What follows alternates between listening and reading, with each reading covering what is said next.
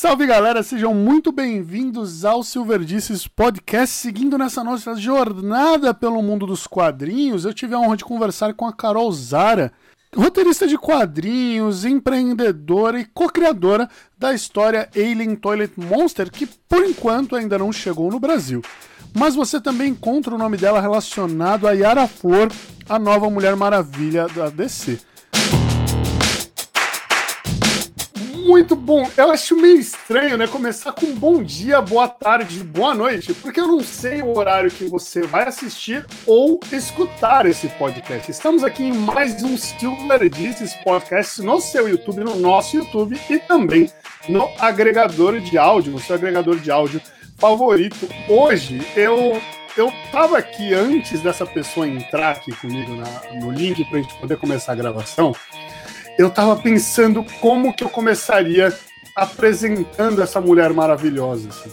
Porque talvez você que esteja ouvindo, você que esteja assistindo, não conheça a Carol Zara ainda. Ou talvez você conheça, porque o nome dela ganhou um, uma proporção imensa no Brasil nos últimos meses, anos, porque eu também não sei mais qual ano estamos necessariamente. Talvez eu esteja no multiverso do Alien Toilet Monster, talvez esteja no Multi 241. Mas vamos falar, ou melhor, para começar falando da Carol Zara, nada melhor do que Carol Zara falar quem é Carol Zara. Carol, muito obrigado por aceitar esse convite maravilhoso. Muito obrigado por finalmente conversarmos no, o mais próximo do pessoalmente possível. Obrigada a você pelo convite. Eu estou muito feliz de estar aqui conversando com você hoje. Não, e, e Carol, por onde eu começo falando quem é Carol Zara? Me explica. Me explica quem é você, mulher. Quem é esse ser humano maravilhoso? Olha, eu acho que você provavelmente sabe explicar melhor do que eu. Porque eu, eu sou assim, ser humano normal, acordo, faço as coisas, me olho no espelho todo dia, então não acho nada especial do que eu sou. São as outras pessoas, né, que agora ainda mais que estão descobri me descobrindo no Brasil, que provavelmente me acham mais especial do que eu me acho. Então, às vezes, eu fico até curiosa para saber o que, que você acha que a Carol Zara é. A Carol Zara, é, ela, para mim, é um, é um, fenômeno. É isso. E, talvez a galera que escute fenômeno fique pensando no Ronaldo Fenômeno, fenômeno nesse sentido. Talvez sim, né? Da pessoa que surgiu e ganha proporções gigantes. Se eu for falar quem é Carol Zara, é uma mulher que eu descobri empreendendo incrivelmente. Porque se a gente for falar de quadrinhos, e ainda mais é, brasileiros falando de quadrinhos, por mais que tenhamos grandes nomes é, produzindo, tanto roteirizando quanto desenhando quadrinhos, é, hoje em dia é até mais fácil.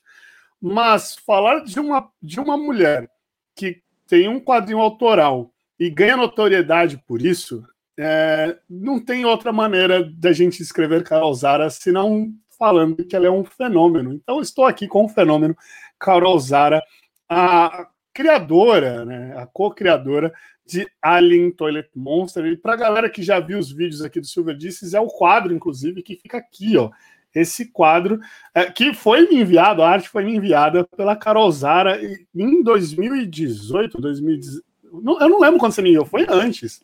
Foi antes ainda, porque eu recebi o issue zero. Eu também, eu nem lembro quando você recebeu isso. Eu também não lembro o porquê que você recebeu isso. Eu só lembro de que foi uma coisa no Instagram, uma coisa assim. E eu lembro até que o Eric falou: vamos mandar para ele.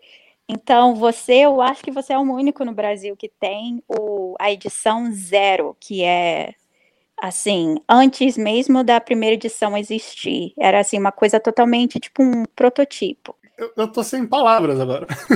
Mas foi isso, assim, foi alguma coisa no Instagram. Eu, eu sempre publico as coisas que eu tô lendo agora, muito mais do que há anos atrás, né? Mas coleção de quadrinhos, então a gente compra, lê, coloca citação e tal, e aí de repente eu recebi uma mensagem e aí era, nossa, não, eu vi que você gostou de quadrinhos e tal, a gente quer te mandar uh, uma, o, o, volume zero, né, da, do quadrinho que nós estamos criando, que nós criamos. E eu fiquei tipo, não, é pegadinha, né? Tipo, eu, tipo, onde está a câmera escondida, né, aqui em casa? E eu passei o endereço e recebi, e primeiro que eu achei incrível que você manda, junto com o Wish Zero, junto com o pôster, tinha um, um, uma carta, né, escrita à mão ali, né, tipo, agradecendo e tal. E eu tenho isso guardado também. Eu tô aqui, tipo, meu Deus, eu tenho uma carta. Tipo, ela preencheu a mão. É um, era, era o que a gente estava falando no backstage, né? Tá num quadro justamente porque não é algo que às vezes um colecionador tem e fica pensando, ah, vai valer milhares de reais um dia. Não, para mim não tem um valor, porque é um carinho que eu não esperava ter recebido e não esperava receber o quadrinho. Então, deixa eu agradecer você, Eric. Muito obrigado. Olha, obrigada a você pelo apoio de sempre e tudo que a gente faz, a gente faz com muito carinho, a gente gosta de que tudo seja personalizado, porque a gente já, já vive num mundo em que tudo né? Milhares de coisas são feitas da mesma forma para milhares de pessoas. Então a gente já está perdendo aquele toque personalizado que a gente tinha, ainda mais agora, hoje em dia, até com amizades, né? É, até às vezes quando você for mandar uma mensagem de texto para alguém, o, o próprio sistema já já cria a mensagem automaticamente para você. Sim. Então a gente já está vivendo num mundo tão automatizado e robótico que para mim sempre foi muito importante personalizar tudo que eu faço. E como também colecionadora, eu gosto que tudo seja único. Então, por exemplo, quando a gente fala que faz uma certa quantidade de algo, a gente faz aquele número só e a gente não repete, porque ainda mais no ramo de quadrinhos é muito fácil eles. Ah, a gente vendeu 3 mil cópias, vamos fazer 3 mil mais. Aí continua fazendo, fazendo, fazendo. Não, se eu faço 10 mil, só fiz 10 mil, não vou fazer mais 10 mil daquilo, vou fazer mais de outra coisa. Então, quem não comprou na época ou quem não recebeu, até perdeu, entendeu?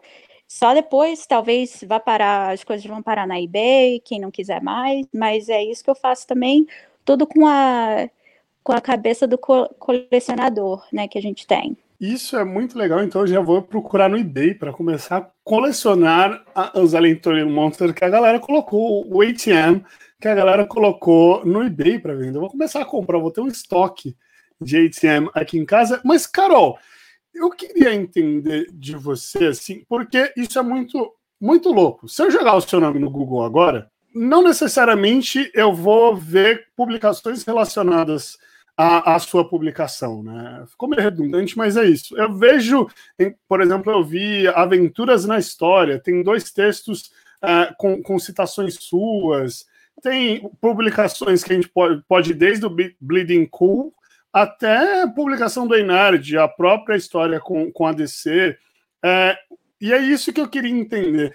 O que, como que foi esse processo para chegar na, no Alien, Alien Toilet Monster? É, o que que, como que foi esse seu caminho para falar, vou escrever um quadrinho? É isso. Olha, foi. Em, eu faço tudo com o Eric, né? Que também é o co-criador. Então a ideia foi foram, foram nós dois que tive, tivemos essa ideia. Na verdade, no começo, bem no comecinho, Wayland Other Monsters era para ser um curta, tá? Em que a gente ia colocar alguns dos nossos amigos, até o Doug Jones, que é o putz, o Silver Surfer, não sei o nome em português, mas ele é aquele personagem Surfista prateado. Sim, é, obrigada. E a gente estava pensando em algumas pessoas que a gente conhece, que é do ramo do entretenimento, para ir para ir para nosso fazer o nosso curta com a gente, estrelar. E era só isso que a gente pensou na época. Só que eu já estava muito envolvida no ramo de HQ, já na época já tinha conversado até com a DC, que eles já tinham me perguntado se eu queria escrever algo para eles. Já tinha, eu já tinha conhecido o pessoal do, do do estúdio Mirage, que é o que faz o estúdio que na época antes de ser vendido para Nickelodeon era o estúdio que fazia tudo das Tartarugas Ninja. Então eu já meio que tava nesse ramo sem, like, tipo, nem percebi que eu tava nesse meio, não levava muito a sério, mas eu tava, né? Para parte da comunidade. Então aí foi meio que rolou por causa do formato também. A quadrinhos é bem mais acessível do que fazer um filme. Eu pensei, vamos, vamos, vamos ver como é que isso ficaria é, no, nesse formato de HQ. E foi assim que acabou virando uma HQ. Mas na verdade, no começo era para ter sido um filme, e hoje em dia, até por causa da HQ e de como as coisas têm mudado também, eu não consigo ver Alien Toilet Monsters como um filme. Tem que ser uma série de TV. E a gente não vai conseguir contar a história é, direito se for tentar fazer um filme de duas horas no máximo. Vai ter que cortar muito. E não dá para cortar, porque se cortar uma coisa, perde contexto, perde outras coisas que a gente não, não quer perder em sacrificar. Então, hoje em dia, eu só consigo ver isso no formato após a gente terminar é, de publicar todas as, uh, as HQs, que seriam mais ou menos de 9 a 12 no total, seria uma série. Eu estou imaginando agora ATM na, na Prime, né? Já que a, a Prime tem investido em coisas mais talvez mais adultas, um pouco de gore, um pouco, enfim, é, ela tem enveredado para um outro caminho do que é o quadrinho, né? É, agora estou imaginando aqui, eu assistindo e fazendo resenhas sobre Alien Toilet Monster no Prime Video. Acho que fica aí até um merchan de graça que eu acabei fazendo. Mas, Olha, é... eu gostaria de falar algo sobre Prime. Eu só trabalharia com eles se eu conseguisse. Foi lógico que já é algo que eu considerei. Só se eu trabalhasse com, com a produtora do Seth uh, Rogen, que está fazendo The Boys. Porque o Alien Troll Monster seria muito no estilo, assim, em termos de tom, sabe? Seria bem no estilo The Boys. A história é totalmente diferente, lógico, né? Mas em termos do, né, de como ser, ao invés de fazer uma coisa família, fazer uma coisa mais assim, com sátira, mais agressiva, teria que ser aquele tipo de produção. Então, isso seria a única vez com que eu trabalhasse com, com que eu estaria interessada em trabalhar com eles. Fora isso, tudo que está no Prime, para mim, não, não me interessa. É, a execução deles até hoje, a única que, que eu achei bacana, que me impressionou, é a dessa série, tanto é que é a série mais famosa que eles têm. Então, Sim. é isso, mas eu gostaria de pegar, se alguém for fazer a série do Alien to Monsters, eu gostaria que seja a, a HBO. Eu prefiro a HBO. Se eu pudesse escolher, né? Tô falando como se eu pudesse escolher. Nossa, ainda não tô nem Temos lá, o poder nesse momento, Carol. É bom sonhar. É bom sonhar. Nós temos o poder escolher, nesse momento. Se eu pudesse escolher, eu escolheria HBO, né? Ainda mais que eles estão crescendo agora. HBO Max está chegando no Brasil. Então eu acho que vai ter mais oportunidade para fazer é, franquias maiores e grandiosas como, como Game of Thrones, quando eles fizeram. É, eu gostaria, eu não faria nada com a Apple, que a Apple até hoje não só tem uma série lá que eu achei que foi bem bacana, da Mythic, Mythic Quest. A CW nem CW ah, pode me oferecer milhões que eu não aceito, nada da CW. E não tem nem vergonha de falar, não tô nem aí se. Não, se não funcionaria na CW. O executivo vai ficar chateado. Não, não tem, não tem como. E não funcionaria. também gost... Não, não funcionaria, não dá.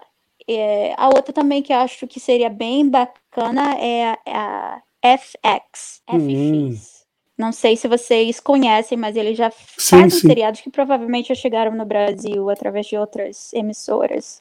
Mas é, eu sou sim. bem bem assim, pique, bem.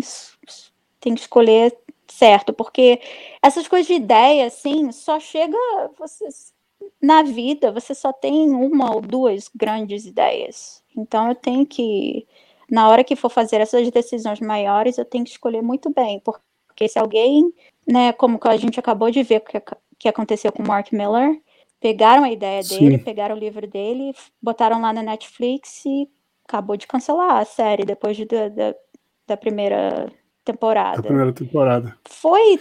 É, então é, tem que tomar cuidado com essas coisas, como criador, né? Sim, é, é um filho, né? Preocupado. É, é um, um filho. filho. É Nossa, você não poderia é. até falar. É, é. É um filho mesmo. Nossa, é, é isso, é um filho, é, tem todo esse carinho. E eu agora eu fiquei curioso, Carol. O, mudou muito até quanto, quanto à criação do que, do que foi publicado, do que era a ideia inicial nessa coisa de vamos fazer um filme, e mudaria alguma coisa para se transformar numa série? Não, se for numa série, a gente quer que seja exatamente como está. Então, por exemplo, a primeira edição de Alien Toilet Monsters, do jeito que tá, aquilo ali seria um, um episódio, ou talvez dois, no máximo, mas teria que ser aquilo ali exatamente. Não, por isso que eu tenho que tomar muito cuidado. Eu não quero escolher uma pessoa que depois de assinar contrato vai ter mais poder do que eu, porque isso com certeza acontece.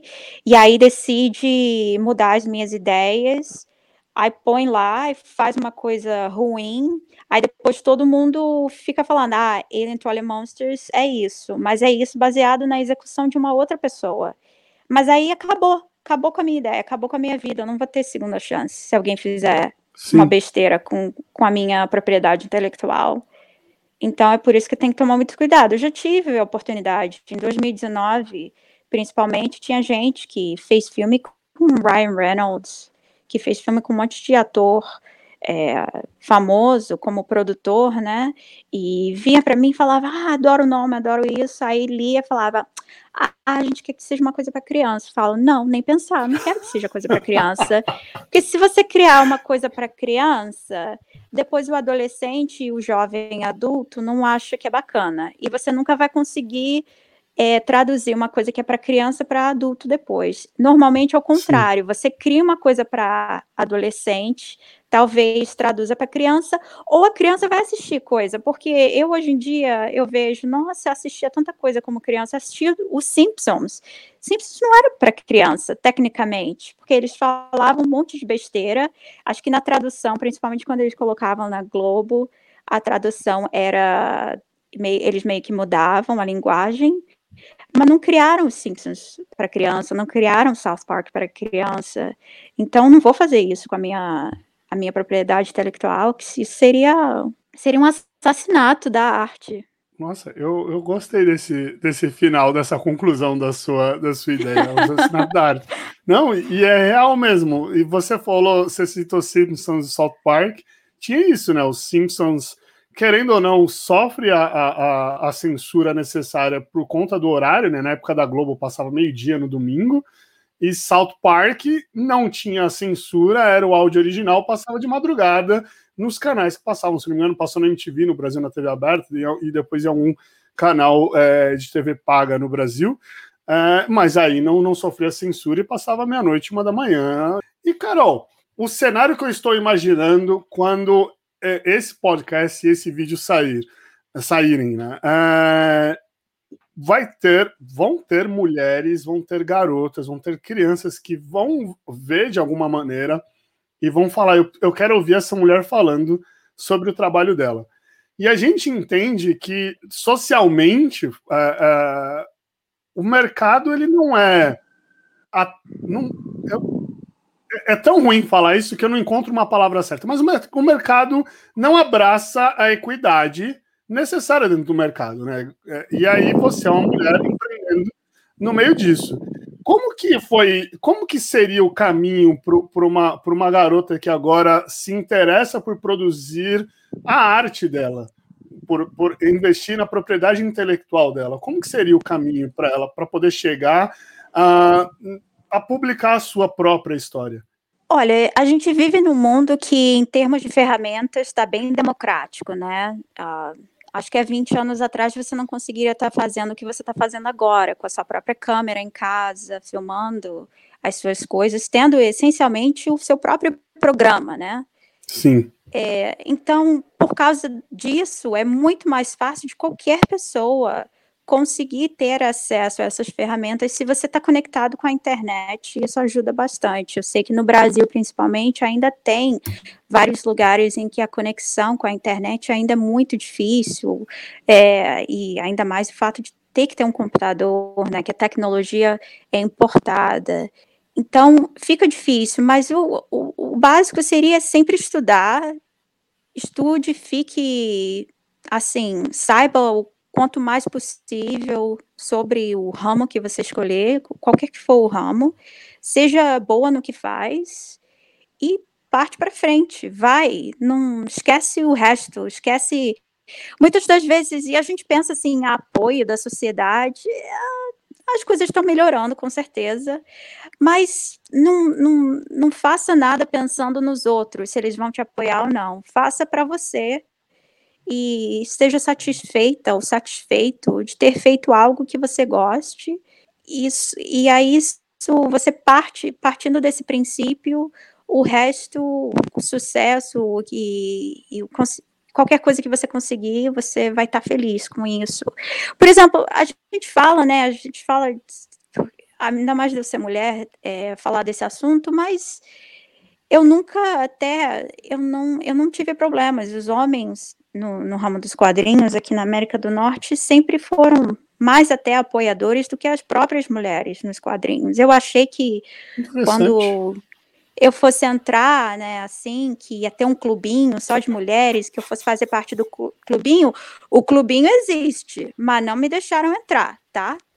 Eu não sou parte do clubinho porque para eu ser parte do clubinho, eu tenho que ser uma mulher que é anti-homem, eu tenho que ser uma mulher que é isso e aquilo. Eu não sou esse tipo de pessoa. Eu sou, se a gente vai falar de é, equalidade, de direitos iguais, é direitos iguais para todo mundo, não é só direitos para uma porcentagem da população.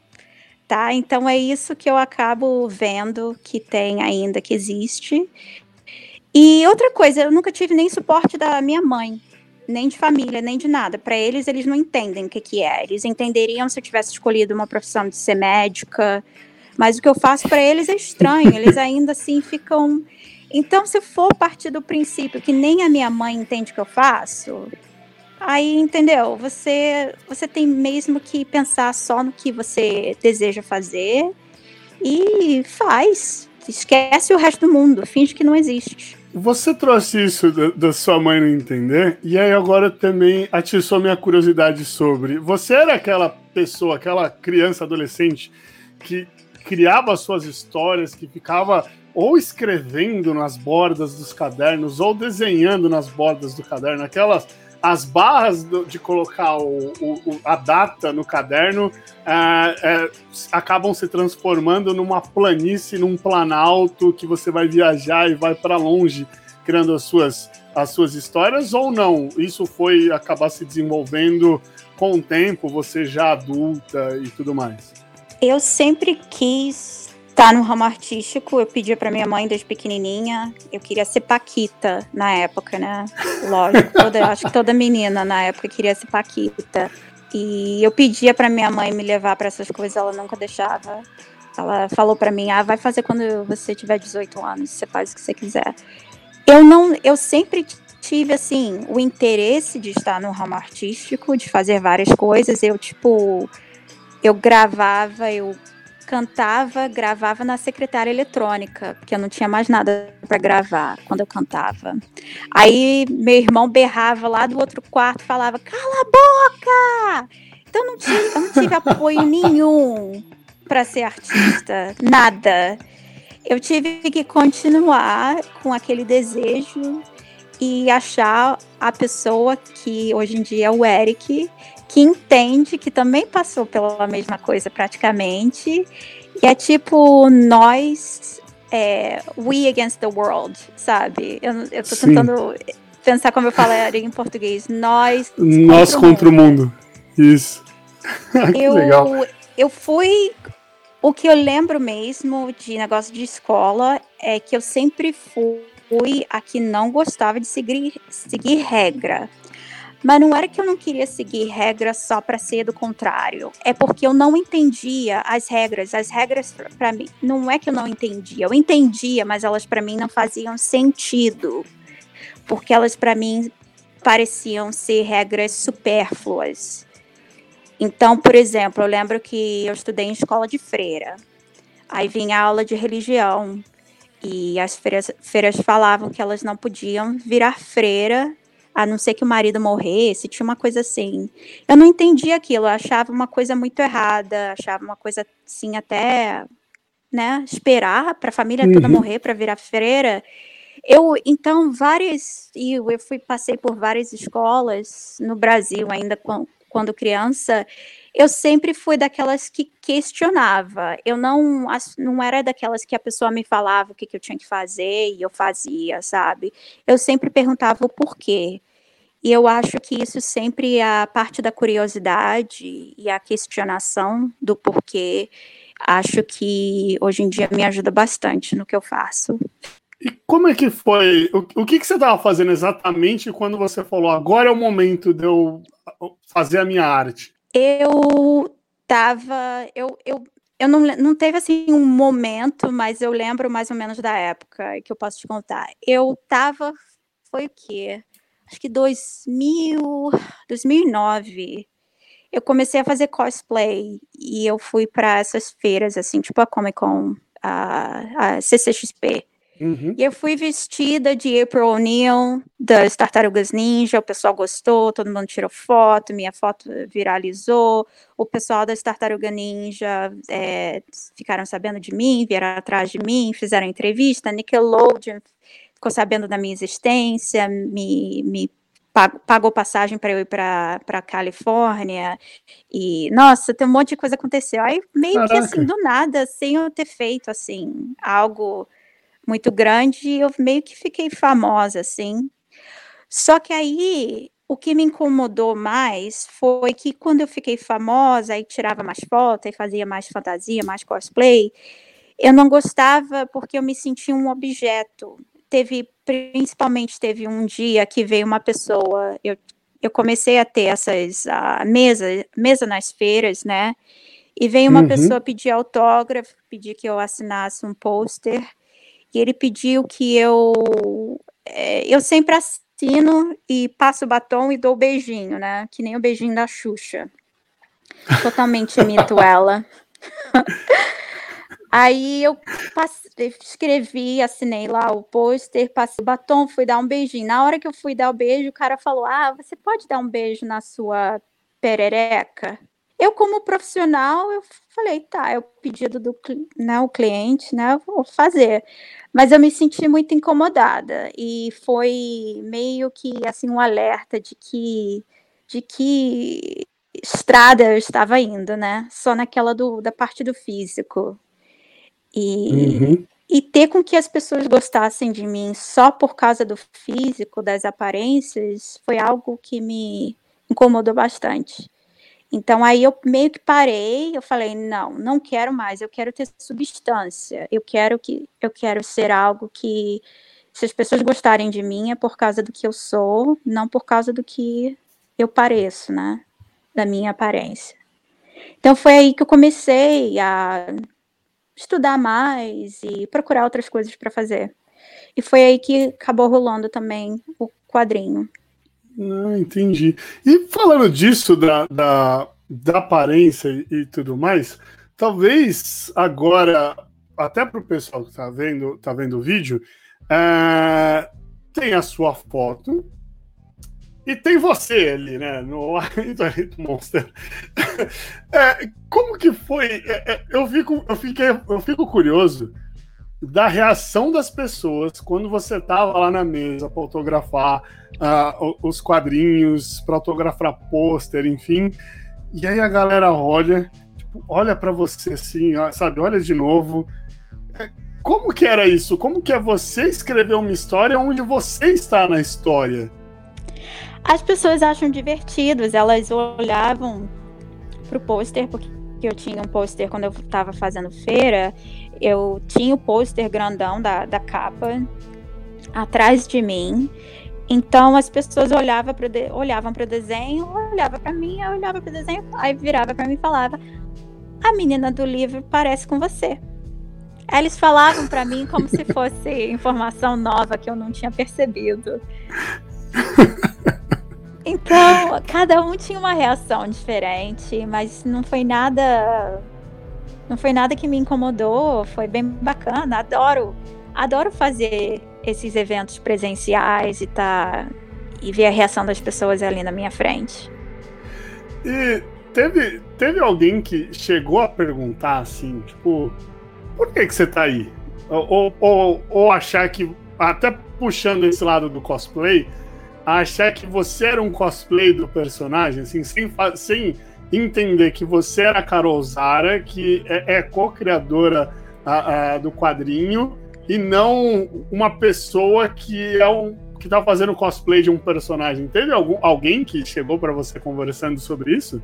Ninguém achou que eu tava fazendo cosplay porque eu não tava usando a mesma roupa da personagem na capa. Então, essa do cosplay ainda não aconteceu, mas eu sei que com certeza vai acontecer quando eu vestir a roupa. Vão falar: ah, olha só, você é tão parecida com a menina desse desenho.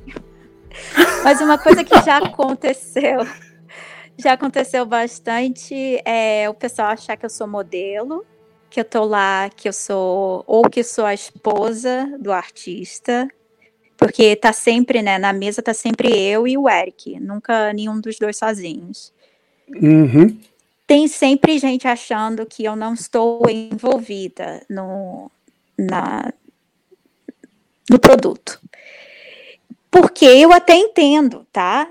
Porque é algo que a maioria das mulheres não se interessam em fazer isso. As mulheres, assim, culturalmente, têm outros interesses, a grande maioria, né? É como se você fosse numa aula de yoga. Você vai numa aula de yoga, normalmente são 20 mulheres para dois homens. Então, mais ou menos isso em quadrinhos, só que é o contrário, seria 20 homens para duas mulheres. E eu, normalmente, quando eu vou para a feira, principalmente aqui no Canadá, eu costumo ser a única que está na parte principal dos artistas, né? E para mim não me incomoda porque eu sou amiga de todo mundo, eles também são é, se dão bem comigo. Eu não sou uma pessoa chata, não, não sou diva, não, não vou lá querendo é, tratamento especial porque eu sou mulher. Não, não eu vou ali como todo mundo. É, sou profissional, estou ali como todo mundo também está vendendo o produto deles. Então, assim, eu sou, eu não sou uma pessoa complicada, não, na minha vida.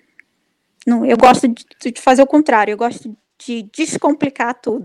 A única vez que vai ser mais complicada é quando eu estou contando a história, porque a gente quer que seja uma coisa mais dinâmica.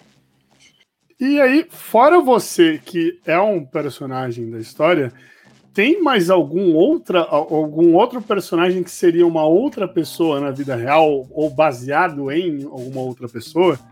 O Eric tá no livro. O Eric tá na primeira edição. É, ele uhum. é um uhum. dos caras que estão vestindo laranja.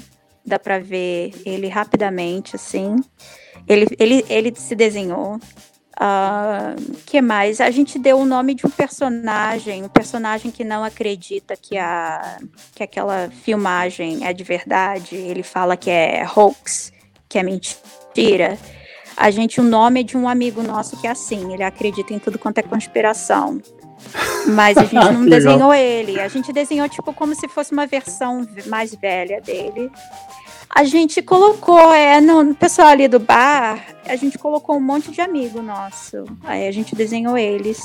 Vai ter também, né, não quero não quero falar muito sobre as futuras edições, mas vai ter o meu, o meu melhor amigo também vai ser ah, um personagem. Legal. É, então a gente vem colocando algumas pessoas até para homenagear as, né, as, as pessoas que a gente gosta na, na vida e conhece mas nada que vai. É mais como se fosse um cameo, sabe? É uma participação especial, mas uhum. nada que vai implicar. A única razão por que eu sou a personagem humana, importante falar isso, personagem humana principal, é porque vai ter coisas com que eu experi é, tive experiência na minha própria vida acontecer e vai ser parte da história, mas vai fazer sentido. Não é que eu tô contando só para contar, entendeu? É, vai ser tudo assim linkado devidamente fazer para fazer parte dessa história, para fazer parte daquele núcleo da Carol Zara e da Andrea, que é das baratas voadoras com é, dentes de lobisomem. Mas fora isso, a história principal não é sobre elas. Elas são parte da história, mas a história principal é, é muito maior do que só as duas ali. E eu perguntei, eu, eu perguntei isso porque eu queria é, é, é, puxar para um dos quadrinhos que talvez tenha sido, se não, se não é o, o a minha epopeia dentro desse, de, desse momento de pandemia. Porque eu comprei na pandemia, que é a arte de Charlie Chan Hok Chai, é, que ganhou o Eisner em 2018. Né? É, e o autor, e não tem nada a ver com, com o ATM, é, mas o autor ele está contando uma história sobre a, a, independência de Singapura. E ele é uma, uma pessoa que nasceu na Malásia e morou em Singapura.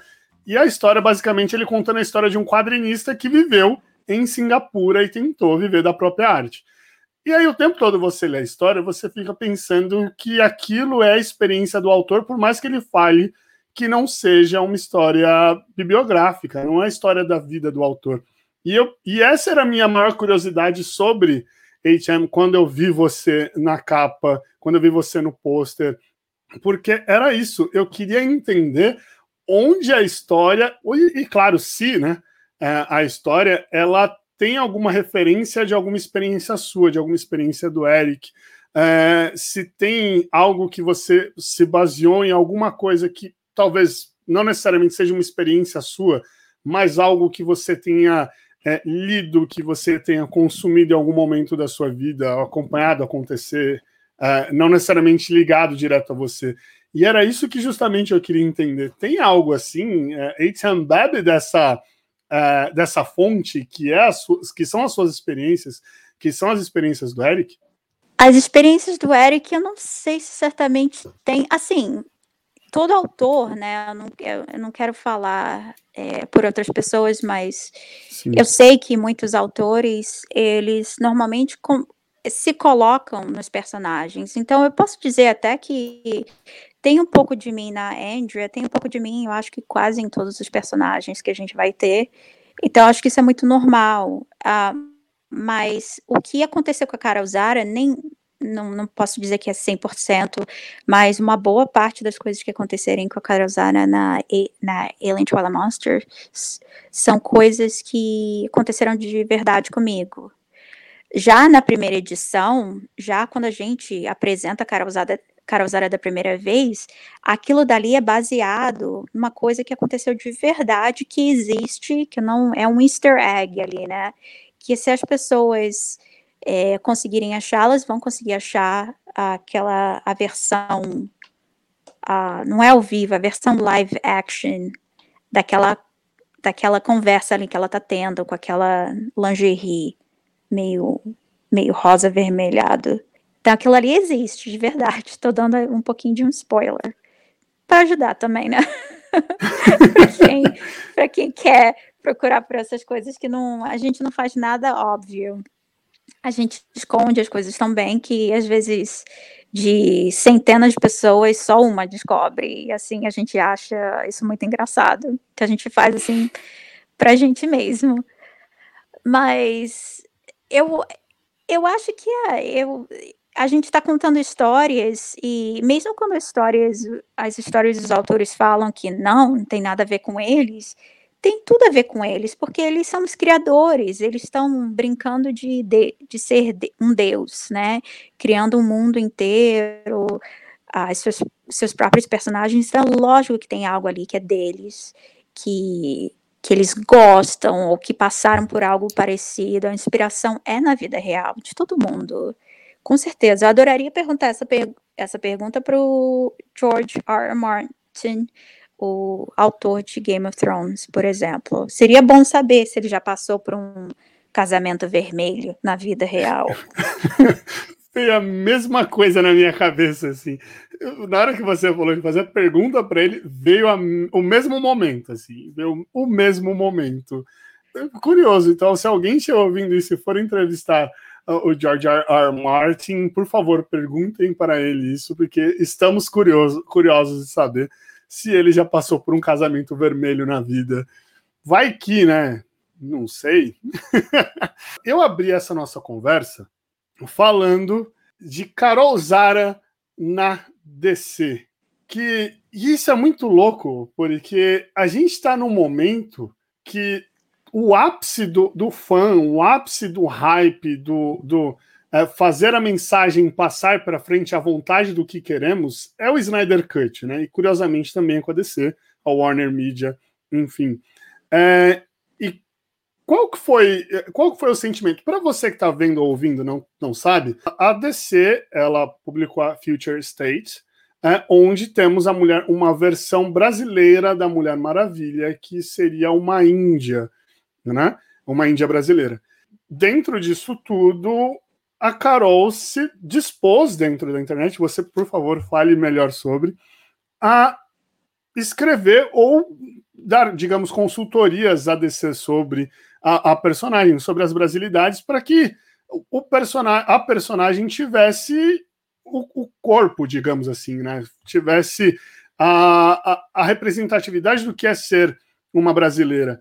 E isso ganhou uma proporção gigante, gigante, porque eu vi pessoas que não leem quadrinhos se interessando pelo Future State porque tinha Carol Zara e tinha, claro, a Mulher Maravilha brasileira, uma, uma Amazona Índia e, e, tudo mais. Carol, por favor, fala mais sobre, explica melhor o que, que é isso, eu queria entender o seu sentimento dentro desse, é, dessa movimentação toda que surgiu com isso. Olha, eu acho que é bem bacana e o Brasil está ganhando mais notoriedade no cenário internacional, eles entendem, eles estão vendo agora os dados e as estatísticas de que o Brasil é um país não só muito populoso, que tem uma que tem uma população muito apaixonada pelo por esse tipo de produto. Então eles estão começando a ver o Brasil com outros olhos, né? E a Mulher Maravilha brasileira é um, só um, um, exemplo disso, mas eu acho que realmente isso começou, foi bem óbvio o que eles estavam pensando em fazer com o Brasil quando eles mandaram a Gal Gadot para a CXP. Para mim, isso foi mesmo quando começou. Né, porque normalmente o Brasil não recebe estreias de filmes, não começam no Brasil, começa lá em Los Angeles. E pela primeira Sim. vez eles fizeram a estreia de um grande filme no Brasil com a, a atriz, a diretora, era estreia internacional, então era premiere, é, assim, bem, bem importante aquela data. Eu, quando eu fiquei sabendo da Mulher Maravilha brasileira, eu, eu falei, até achei engraçado que o nome dela é Yara, Zara, por que não a Zara escrever a Yara? Mas eu já sabia que na época de Al Jones já tinha, né, já tinha escrito tudo, já tinha feito tudo. Eu adoro o trabalho dela, eu acho ela uma artista maravilhosa. Adoraria que um dia ela fizesse uma capa pro ATM. Mas eu pensei assim, como, como consultora, como você falou, ou também está envolvida em outras, né? Porque quando eles começam essas séries, não, não termina só no primeiro livro, né? Então talvez uma outra edição, uma outra série que agora também já mudaram o nome dela, ela agora se chama Moça Maravilha, né? Que eu acho. Uhum. Então eu tava interessada em participar. Eu só queria participar, sabe? Porque se ela é imigrante brasileira morando na América, pô, eu sou imigrante brasileira morando na América. Ninguém mais vai saber o que, que é ser uma imigrante brasileira do que eu. Até porque eu não conheço nenhuma outra brasileira que more no, na América que trabalham em quadrinhos. Conheço brasileiros que moram no Brasil, que trabalham nesse ramo. Mas só que aí, uh, politicagem e tudo, eu comecei a conversar com eles, também vi que talvez o, o meu, o meu take, o jeito que eu fa faria ela ia ser bem diferente do que eles estão fazendo agora, então até eu parei de, de me co comunicar com eles. Mas eu acho bacana que o Brasil tá, tá recebendo mais visibilidade. Eu, eu, eu gostaria, adoraria que tivessem mais coisas envolvendo o Brasil. Que, por exemplo, se for fazer um filme grande assim, com um, do sei lá, de um com, com um elenco como o do Avengers, por exemplo, que né, uma cena seja no Brasil. Eles fazem bastante coisas coisas na Ásia agora, porque a, a, a audiência que vem da, da Ásia é enorme, né? Mas a da América Latina também é bem grande. Só que a gente acaba não ganhando tanta visibilidade, assim. Mas acho que vai mudar nas, nos próximos anos. Espero que. Espero que mude, porque quero, quero poder falar mais sobre é, cultura pop nesse, nesse cruzamento com a nossa cultura e ter aí talvez mais lançamentos e, e, mais ações por aqui. Agora tem o Batman, né? Que tem o Batman World, se eu não me engano. E aí, um dos capítulos é no Brasil, é em São Paulo. E aí já tem. E é o, o, o quadrinista, é um brasileiro, eu não lembro o nome dele de cor, é, me fugiu, mas eu até fui falar para minha filha. E aí a minha filha virou para mim e falou: oh, pai, então o Batman vai vir enfrentar o presidente. Eu achei isso sensacional, achei sensacional, assim. Mas então, Mas, quem sabe, olha, por que não? Uma coisa que eu adoraria ver também nas histórias é, se for trazer para o Brasil, eu acho muito clichê esse negócio todo de ficar lutando político. A gente já está cansado, como brasileiro, a gente está cansado de reclamar de político. É uma coisa que a gente já sabe, que eles são uma porcaria. A gente já teve essas conversas, vamos procurar algo novo para falar. Então eu adoraria, porque a, a Mulher Maravilha brasileira também foi a mesma coisa. Ela veio, eu acho que foi São Paulo também, ia lutar com político. Meu Deus do céu, gente, vamos escolher uma, uma outra história, um outro enredo, porque o Brasil não é só São Paulo, não é só futebol, não é só carnaval e não é só político ruim, corrupto. Concordo, concordo com você. A gente tem uma cultura é, riquíssima e eu sinto falta, eu sinto falta disso. Eu até citei Charlie Chan, Rock Chai, que eu, eu falei para um amigo meu que também comprou por, por é, de tanto que eu falei desse quadrinho, que quando eu li a sensação que eu tinha era eu queria tanto uma história assim, porque ele basicamente conta a, a evolução da mídia. Ele tá falando da independência da, da, de Singapura, tipo, ok, mas ele conta a, a, parte disso é a evolução da mídia, né, do quadrinismo, de como eram as impressões, é, quais eram os artistas dentro de uma história em quadrinhos. Eu fico tanto querendo algo assim aqui, enfim, ou histórias é, diferentes, porque nós temos uma cultura muito, muito rica. É, fica, fica a dica. Con contratem, contratem Carol Zara para essas consultorias que ela vai abrir a mente de vocês para outras histórias referenciando o nosso Brasilzão. Carol, é, para a gente é, caminhar para o nosso final, eu estava curioso que é algo que eu não encontrei quando eu estava fazendo as minhas pesquisas. Há quanto tempo que você está fora do Brasil? Uh, bom, da última vez que eu fui para o Brasil foi há 14 anos atrás, mas essa foi não foi a primeira vez que eu tinha saído do Brasil para morar. Então, acho que da primeira vez que eu saí pro, do Brasil para morar fora foi. Uh, acho que foi há uns 19, 20 anos atrás, praticamente. Então, eu saí do Brasil pela primeira vez é, para morar fora muito nova. Era assim, tipo, sei lá, pré-adolescente, ainda era, era criança. Eu nunca eu não sei o que é ser adulta no Brasil. Eu não, eu não, Entendi. eu entendo os problemas dos adultos no Brasil. Até o meu vocabulário agora está começando a melhorar um pouco, mas o meu vocabulário estava meio infantil. vocabulário em português, porque eu, eu não falo tanto. Entendi, imagino. Mas aí você saiu daqui. Eu, se você não quiser responder, tudo bem. Mas quantos anos você tem, mulher? Porque a impressão que eu tenho pelas fotos é que você é muito nova. Só que aí você falou que você queria ser Paquita. Eu já falei, ah, então ela nasceu ali na década de 80. Então ela tem mais ou menos. Eu tenho, 30, eu tenho 35, eu sou de 85. Aí eu falei, então ela tem mais ou menos a minha idade ali, né? Porque ela queria ser Paquita. Aí é, você falou que você saiu nova daqui. Eu falei, ué, então será que ela saiu, tipo, agora, assim, né? E aí você fala, não, tem uns 20 anos da primeira vez. Mulher, quantos anos você tem? 20, eu não tenho 20, né? Porque faz a matemática, pô. Sim. Não, não saí do Brasil com um ano ou dois anos de idade, eu não era bebê.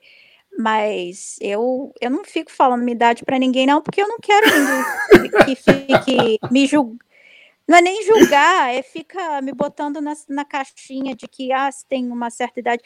Eu até falando isso vai parecer que eu sou mais velha do que eu sou, mas também não, não tô nem aí. Quem achar que, que idade que eu tenho. Eu, a única coisa que uhum. eu vou uhum. falar é que eu não tenho 18, não tenho 20.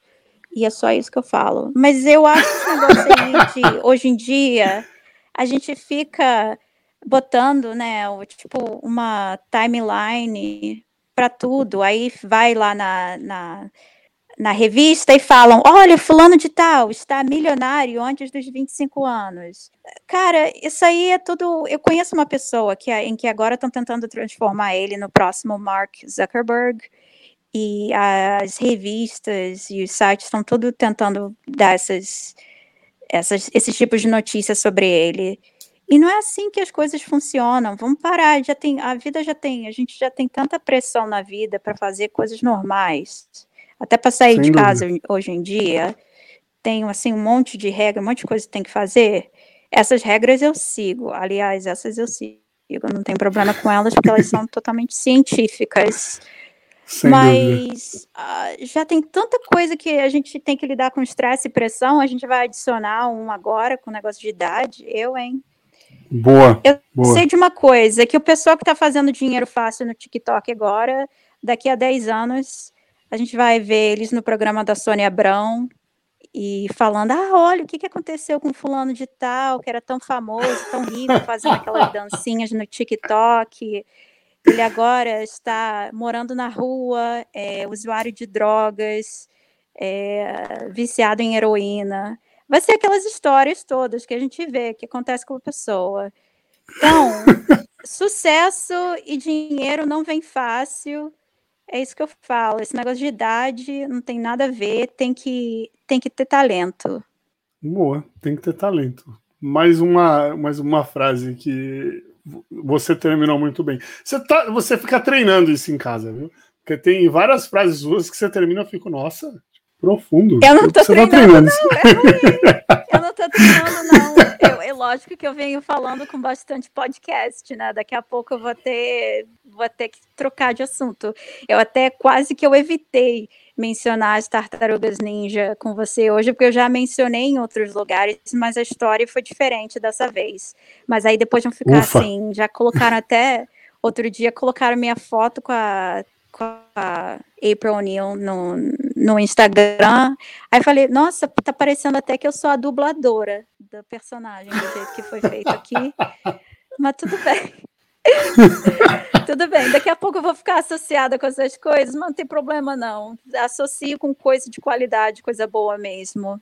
Ótimo, tem que ser. E, e, você é associado com coisa boa, coisa de qualidade. Carol, para fechar de verdade, onde que o pessoal te acha hoje em, em, em produções, em artes que você. Eu, que foi o que eu falei, eu joguei o seu nome no Google, eu achei várias referências de citações suas ou é, é, propriamente texto. Eu achei um texto que eu achei bem legal, inclusive, que é do.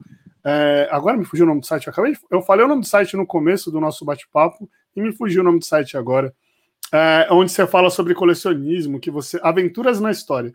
Você fala sobre colecionismo, você fala das feiras de, de, de itens de coleção, você fala da, da, da, da feira do Funko Pop e, e, e, tudo mais. É, mas onde que o pessoal que quiser falar com você hoje ou quiser acompanhar o seu trabalho, ele acha o seu trabalho nesse momento?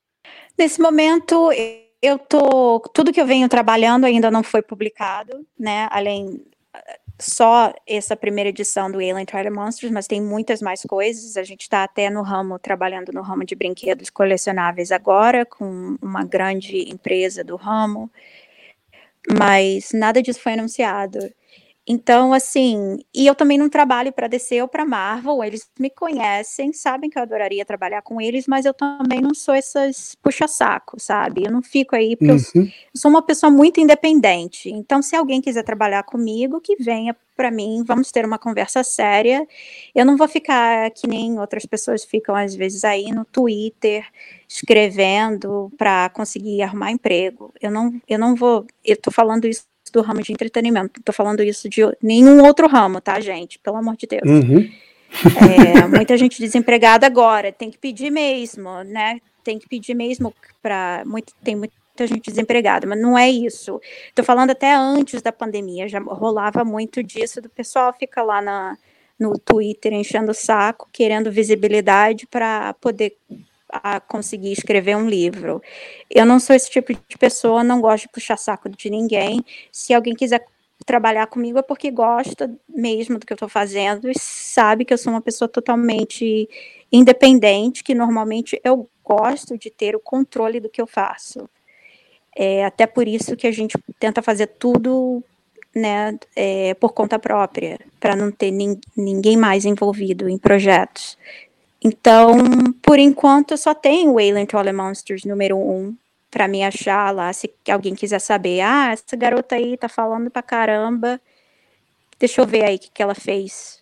É, se você quiser ver e me julgar, você você vai naquele livro lá, Alien Toilet Monsters número 1. Um, só não pode comprar ou, ou tentar achar a versão da Nerd Block, Comic Block, que essa versão eu não gostei. Foi uma versão corrida, que era para entrar nessa caixa de inscrição que eles faziam pelo correio. A uhum. versão que eles imprimiram também, uma impressão totalmente ruim, umas cores escuras, papel errado. Detesto isso. Mas quanto mais eu falo que eu detesto, mais gente quer comprar, porque é colecionador e mais quer comprar o que eu não gosto. Tem um negócio assim. Eu até entendo, mas tudo bem. Eu só tô falando para ninguém. Se alguém, se alguém quiser me julgar e falar, ó, deixa eu ver se eu gosto dessa, dessa menina aí, é, cheia de marra aí. É.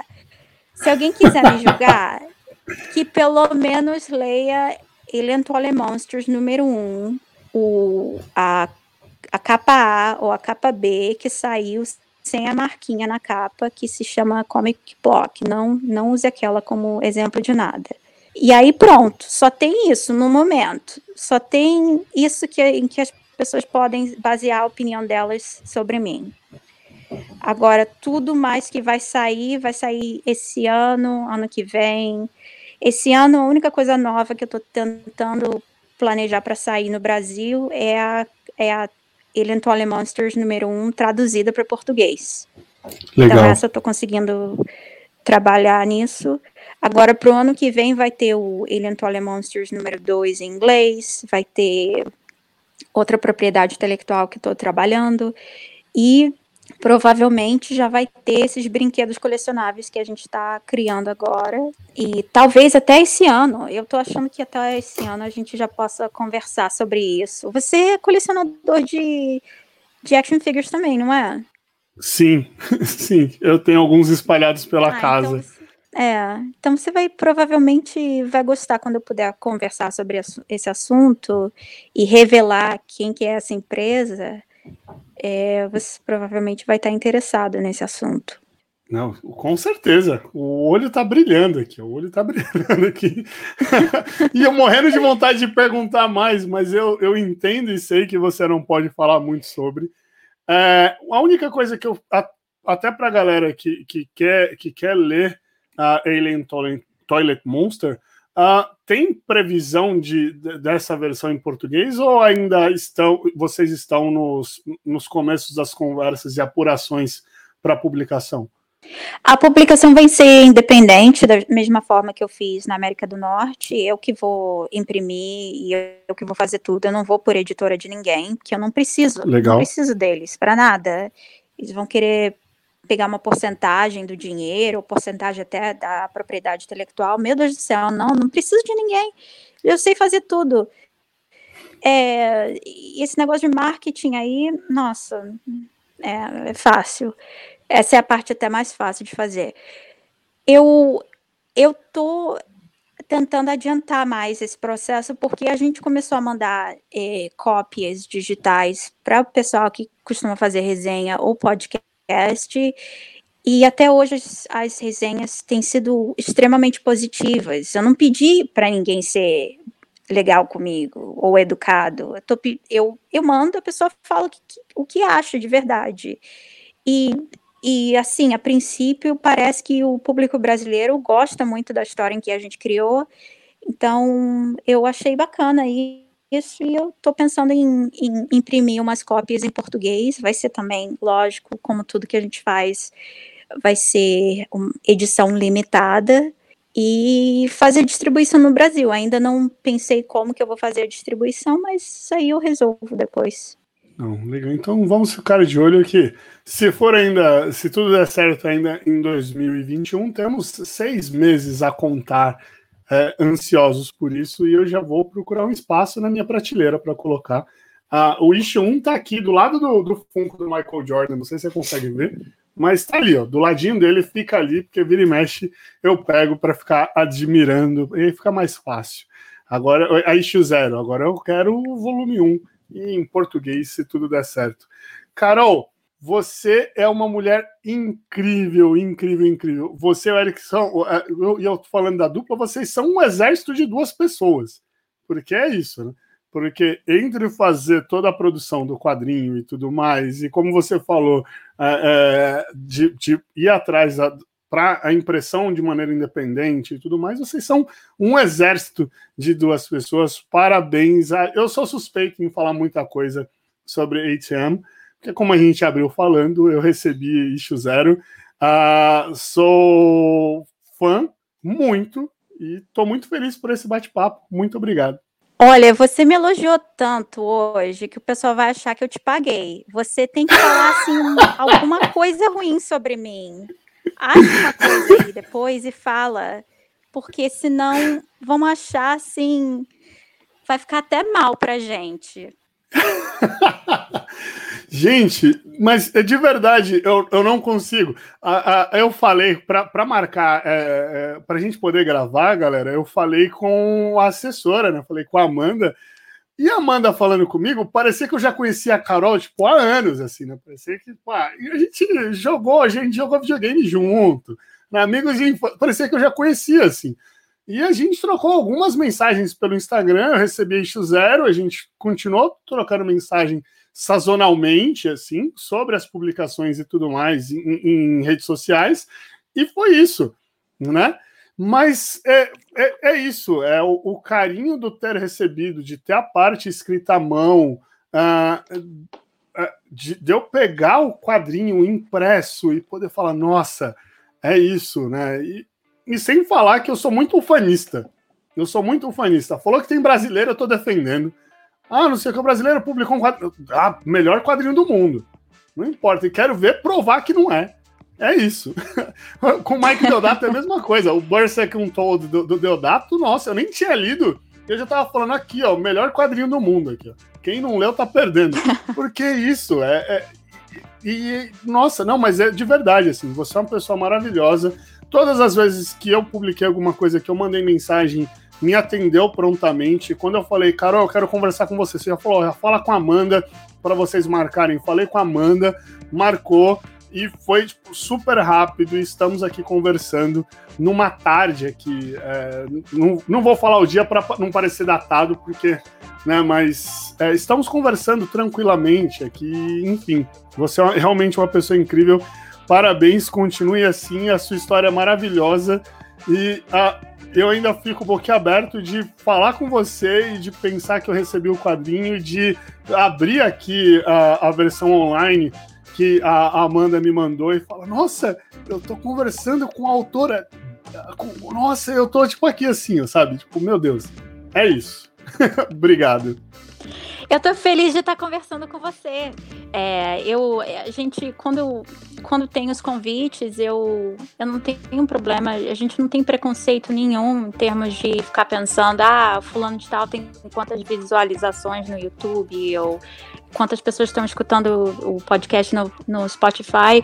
Não interessa, é uma conversa, é uma conversa que vai ficar para sempre ali, né? Então, é e o importante também é falar com pessoas totalmente autênticas, não precisa ser aquela coisa profissional que fala, que faz aquela, segue aquela carreira todo dia, então já tá uma coisa mais robotizada. Não, conversando com você, é, parece que eu tô conversando com assim, com um amigo, uma pessoa normal, e nessas épocas de, de tá trancado tanto dentro de casa, dá mais vontade ainda de ter esse tipo de conversa. Então, saiba que qualquer hora que você contactar a gente, que com certeza eu vou estar disponível para conversar com você depois. Só tem que arrumar mais assunto para falar, né? Porque assunto repetido não dá. É não, o que, que agora que você Agora que você deixou claro que você gosta de bater papo, se prepara, mulher. Se prepara, porque eu durmo pensando em conteúdo, acordo pensando em conteúdo. Uh, o Silver disse foi isso, foi amigos incentivando, falando, você coleciona quadrinhos, você conversa com os quadrinistas, você conversa com os roteiristas, uh, produz algo, porque você viveu isso, né? É, eu assessorei o Deodato e o Conrad em São Paulo, o HDR em São Paulo.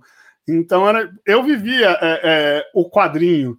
Então bora falar de quadrinho, bora falar de cultura e é isso. Então teremos mais assunto, Carol Zara. Hum. Eu não sabia disso sobre você. Você falou que você assessorou. Porque eu trabalhei para Yamato. A Yamato em São Paulo, que fazia os eventos de. As, antes de existir Comic Con Experience e tudo mais, eu trabalhei para Yamato. E aí, quando tinha os eventos em São Paulo, é, a Yamato me chamava para eu trabalhar com os quadrinistas no que seria o, o Artist Valley deles, né? O, a, o, o, beco do, do, dos artistas aqui, em São, aqui nos eventos. E aí foi, o, foi assim que aí eu conheci o Del, conheci o Will Conrad, conheci o HDR. Ah, quando veio o mangaka Dick Tolson, eu tenho a primeir, o primeiro Wick Tolson que ele autografou foi o meu. É, e aí era assim, porque tudo bem que eu não falo japonês, mas aí eu falo inglês, então ficava essa, eu fazia esse meio campo da, dos quadrinistas em São Paulo para os eventos. Eu fazia a, a, assessoria deles no evento, não para eles, mas só pro, na, dentro, dentro do evento. Poxa, muito legal. Eu já trabalhei indo em eventos, eu sei exatamente que tipo de profissional ali, que tipo de cargo você tinha. E eu já lidei bastante com essas pessoas e ajuda muito quando tem uma pessoa que é simpática, assim como você. É, porque eu também já, lógico, já experienciei outros tipos de personalidade. Então, é obrigada muito pelo trabalho que você já fez uh, nesses eventos e tomara que se você ainda se interessa nesse tipo de trabalho, tomara que dia que você continue a fazer isso depois que essa época passar. De... Tomara. Não quero falar a palavra, mas eu tô quase falando. A gente sabe que época que a gente tá vivendo. E mas poxa, muito legal. Não sabia, não sabia disso sobre você. Muito, muito bacana. Faz totalmente sentido. Agora eu entendo o que seus amigos falaram para você ter um podcast. Mas eu vou encerrar esse bate-papo maravilhoso por aqui, ó. Se você é, é, se você tá ouvindo esse, esse podcast ou vendo o vídeo no YouTube, na descrição dos dois, eu vou deixar aqui embaixo todos os links de redes sociais da Carol Zara e também da Alien Toilet Monster. Já vou deixar os hiperlinks aí bonitinho, redondinho para vocês para aí vocês acompanharem os lançamentos, porque acredito eu que né, quando sair ela vai publicar lá, assim como a, publicou a, dos eventos, as artes conceituais, as artes mesmo dos quadrinhos, quando ela publicou, quando saiu a, a issue 1, a issue 1 né, misturar inglês e português fica uma maravilha. Quando saiu lá nos Estados Unidos, quando saiu na América do Norte, ela publicou, publicou nas redes sociais todas as informações sobre. Tá certo? Então nos vemos no próximo vídeo ou no próximo podcast. Um abraço.